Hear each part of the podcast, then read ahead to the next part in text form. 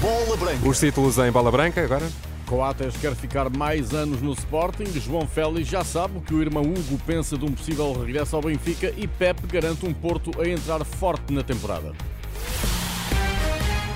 Bola branca no T3 com Luís Aresta. Olá, Luís, boa tarde. Olá, boa tarde. Sebastião Coates aponta a renovação com o Sporting. O central e capitão da equipa uruguaio termina contrato em junho do próximo ano. A poucas semanas de iniciar a nona época de Leão ao peito, Coates diz esperar que o vínculo perdure. Que dure, dure mais tempo, mas sim, a verdade é que... Que dure mais tempo.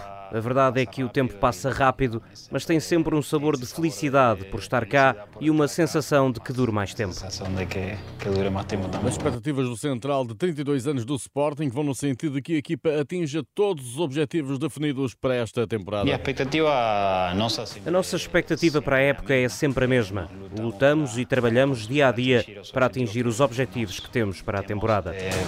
Nossa época. Sebastião Coates a iniciar a nona época em Alvalade, certo uma entrevista que a Sporting TV vai passar na íntegra daqui a minutos para assinalar os nove anos do canal televisivo. O plantel do Sporting estagia em Lagos, no Algarve, onde terminou há pouco a segunda sessão do trabalho do dia. Em Alcochete apresentaram-se hoje Sotiris, Tanlongo, Fatal, Marçá, Eduardo Henrique, Ilori e Rafael Camacho, todos jogadores com que Ruben Amorim não deverá contar para esta nova temporada. Hugo Félix não vai pressionar um regresso ao Benfica de João Félix, mas este já sabe o que o irmão pensa sobre o assunto.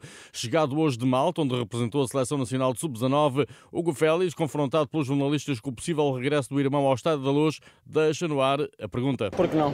Vai fazer força para ele regressar ao, ao seu clube? Ele já sabe a minha opinião, ele já sabe a minha opinião e ele é que vai decidir com os empresários e tudo mais. Não tem, não tem nada a ver com isso. Hugo Félix, irmão de João Félix, de acordo com as últimas notícias, o avançado internacional português treina à parte no Atlético de Madrid para recuperar de fadiga muscular. Benfica anunciou o primeiro contrato profissional para o central de 16 anos, Sandro Santo. Eh, Depois das vitórias sobre o Southampton na Inglaterra e sobre o Basileiro na Suíça, o próximo teste dos encarnados na pré-temporada será com o Al Nassr quinta-feira no Estádio Algarve. Os encarnados revelaram também hoje que vão defrontar os ingleses do Burnley dia 25 às 8h30 da noite no Estádio do Restelo. Uma entrada forte na época é o que Pep garante aos adeptos do Porto. O capitão da equipa aponta o caminho numa temporada que arranca com a defesa da Supertaça e na qual a equipa terá como grande desafio resgatar o título nacional perdido para o Benfica. Pep terminou as férias e foi com motivação que esta segunda-feira regressou ao trabalho no Olival. A motivação é sempre a mesma, querer ganhar, querer dar o nosso melhor para o nosso clube e poder conquistar o máximo título possível com esse intuito que a gente começa sempre e esse ano com certeza vamos começar forte para poder eh, voltar a dar alegria aos nossos, nossos adeptos. O objetivo é o mesmo de todas as épocas. Levar o, no, o nome do nosso clube o mais longe possível em todas as competições, respeitando sempre os nossos adversários, mas com o espírito ganhador que nos caracteriza esse clube e espero que esse ano possamos dar muitas alegrias aos nossos, nossos adeptos. Pepe é um dos sete internacionais do Porto, para quem a pré-época começou hoje. O plantel às ordens de Sérgio Conceição viaja a esta hora de avião para o Algarve, onde vai prosseguir a pré-temporada. O estágio de 10 dias no sul do país inclui jogos com o Portimonense, Cardiff do país de Gales, Wolverhampton de Inglaterra e ainda o Estrela da Amadora. Momentos importantes da preparação para a nova época, reconhece o capitão da equipa. Terminamos a pré-temporada no, no Algarve com esses 10 dias.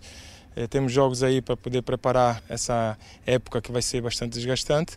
Junto dos nossos adeptos, uma mensagem para, para eles é continuem nos apoiando como tem feito nos últimos anos, que nós vamos estar aqui a trabalhar e a dar o nosso melhor para poder, para poder dar alegria a todos eles. Ao estágio portista no Algarve pode juntar-se Alan Varela, o médio argentino de 22 anos, fez a assistência para o terceiro gol da vitória do Boca Juniors por 3-1 no terreno de Ginásia. Jogo a contar para a primeira fase do Campeonato Argentino. Pode ter sido o último de Alan Varela eh, pelo atual clube.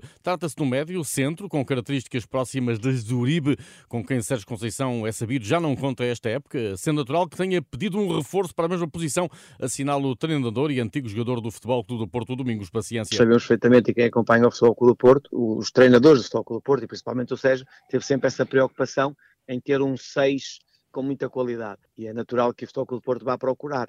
O Gruites é neste momento a única opção, é verdade, para a posição 6, e é natural que o Futebol Clube do Porto vá procurar outro. Agora, melhor era, era, era, contratar um que fosse tão bom quanto o Uribe ou ainda melhor.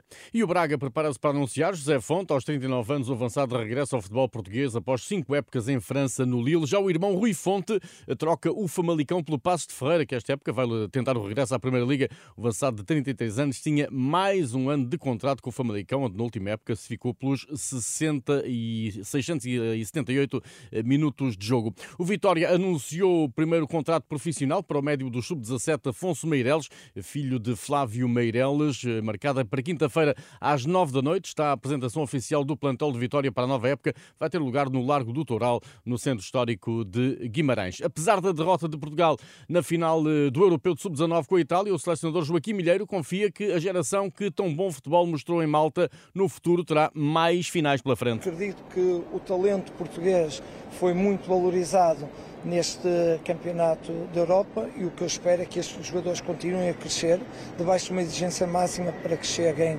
altamente bem preparados à nossa seleção A e consigam estar em mais finais no futuro. Joaquim Mulher, esta segunda-feira, a chegada ao Porto. A seis dias, a estreia no Campeonato do Mundo frente aos Países Baixos. A seleção portuguesa feminina prossegue a preparação na Nova Zelândia. Ao podcast da Renascença, olha a bola Maria, guarda-redes Inês Pereira fala da luta com Patrícia Moraes e Ruth Costa pelo lugar na baliza nacional. Guarda-redes sendo uma posição em que só joga uma, às vezes, não é ingrato, mas se tivermos as três a trabalhar bem, vai ser sempre uma, uma decisão muito complicada e temos, temos de continuar a trabalhar, não podemos deixar que, ok, este jogo eu não joguei, o próximo também não vou jogar. É continuar a demonstrar o porquê da outra guarda-redes jogar, porque se nós estivermos bem, a que for titular vai estar no seu, no seu nível máximo Inês também. Pereira, guarda-redes da Seleção Feminina Nacional. Agora o Europeu de Hockey em Patins, na Catalunha. Portugal está na quadra, frente à Itália, na jornada inaugural do Grupo A, o grupo das quatro seleções mais fortes. Nesta altura, já com a segunda parte a decorrer, Portugal bate a Itália por 3 a 2.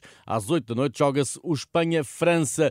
No ténis, com a conquista inédita do Grande Slam do Wimbledon, Carlos Alcaraz mantém a liderança do ranking mundial. Seguem-se ao tenista espanhol, o sérvio Novak Djokovic, derrotado na final, e o russo Dani Medvedev afastado nas meias finais.